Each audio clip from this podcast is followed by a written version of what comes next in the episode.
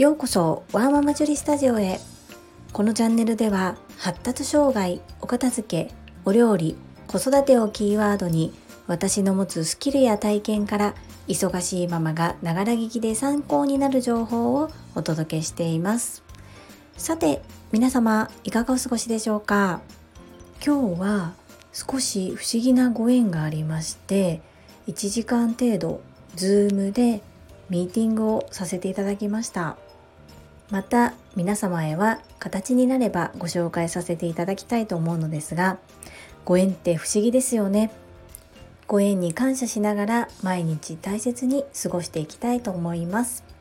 そんなこんなで本日のテーマは腸活してますか？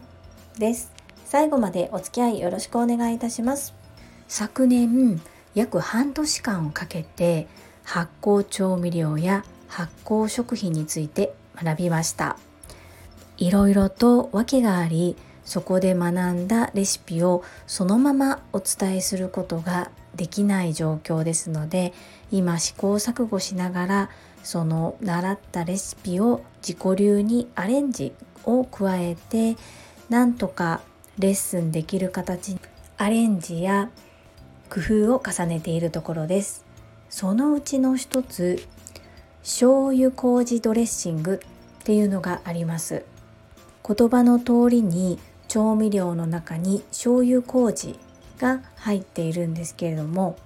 人参嫌いの子が大好きで食べれちゃうような人参たっぷりのドレッシングなんですがドレッシングというよりは何て言ったらいいんですかね。ドレッシングってさらっとしてるじゃないですか。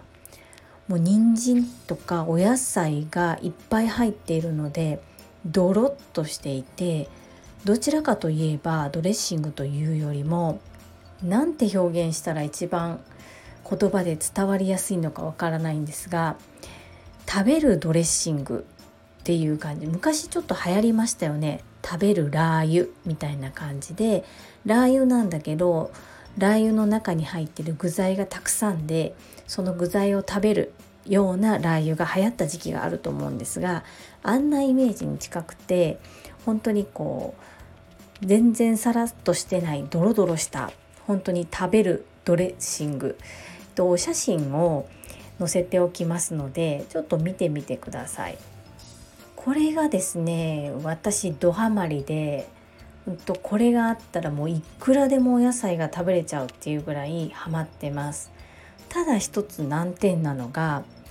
野菜を入れてミキサーでガガガって材料は基本的にミキサーでガガガって混ぜたらもう出来上がっちゃうそんな簡単なドレッシングなんですけれどもうちのミキサーが古いのか安物だからなのかこうなかなかこう回ってる途中にすぐ止まっちゃうんですよね。それがストレスでストレスでフードプロセッサーでやってみようかなとかやっぱりミキサーかなとか思って毎回ミキサーを選ぶんですけど毎回失敗してるというね次は絶対にフードプロセッサーで回してみたいと思います。そんな醤油麹ドレッシングこちらも逆にこちらは習ったままよりも少し私がアレンジを加えた方が私好みに仕上がっておりますのでこういった形で少しずつリリースできるものを増やしていきたいなというふうに思っております醤油麹がそもそも売ってないのでまず醤油麹を作るというところから始めないといけないんですがめっちゃくちゃ簡単なのでそれを果たしてレッスンとしてお伝えしてレッスン代をいただいていいのかっていうところもちょっと悩みどころです。教室を開催していくにあたり料金設定って本当に難しいなというふうに思います。ですが本当にいいものを本当に一生懸命講師という立場で教えるという部分に関しては責任も発生しますのでしっかりと最後まで生徒様をサポートできるという意味の責任においてもある程度お題はいただいた方がいいのかなというふうに最近は考えれるようになりました。今は私はオンラインをメインでやっておりますので材料は生徒様ご自身でご準備いただくので私としてはレッスン代という形になるなりますよね。材料費は含まれない。そのレッスン代果たして適正なのか。本当に価格設定って難しいですね。価格設定もそうです。レシピもそうです。自分も納得して生徒様も納得いただけるそんな商品を提供してまいりたいと思います。毎月オンラインでデコ巻き寿司教室を開催しておりますがおかげさまでほぼ毎月開催できているのはリピーター様のおかげです。本当に感謝しております。とはいえリピーター様の数もまだまだ少ないので今月は定例の私の決めたオンラインレッスンは開催せずリクエストをいただきましたので新規のお客様に対してリクエストレッスンを開催させていただきます。こんな風にリピーター様からご利用いただいたり少しずつですが新規のお客様からお問い合わせをいただいたりこれも自分で動いてみないと何も変わらない状況だったのでやっぱり何でもやってみるものだなというふうに改めて思います。今日ちょっと嬉しいことがありまして私のこのスタンド FM の音声配信を聞いてくださった方から生の声で感想をいただけました。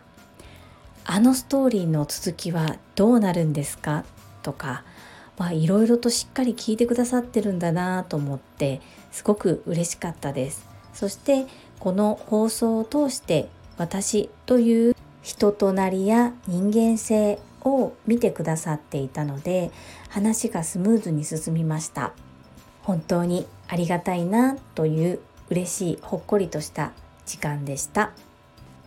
今日ご紹介させていただいた醤油麹ドレッシング以外にも発酵調味料を使ってお手軽にできる冷蔵庫に保管しておけるそれがあれば本当に簡単にお料理ができてしまう安心安全で腸活のできるものまだまだたくさんありますので少しずつご紹介させていただきたいと思います。皆様の参考になれば幸いです。本日も最後までお聴きくださりありがとうございました皆様の大切な時間でご視聴いただけること本当に感謝しておりますママの笑顔サポータージュリでした。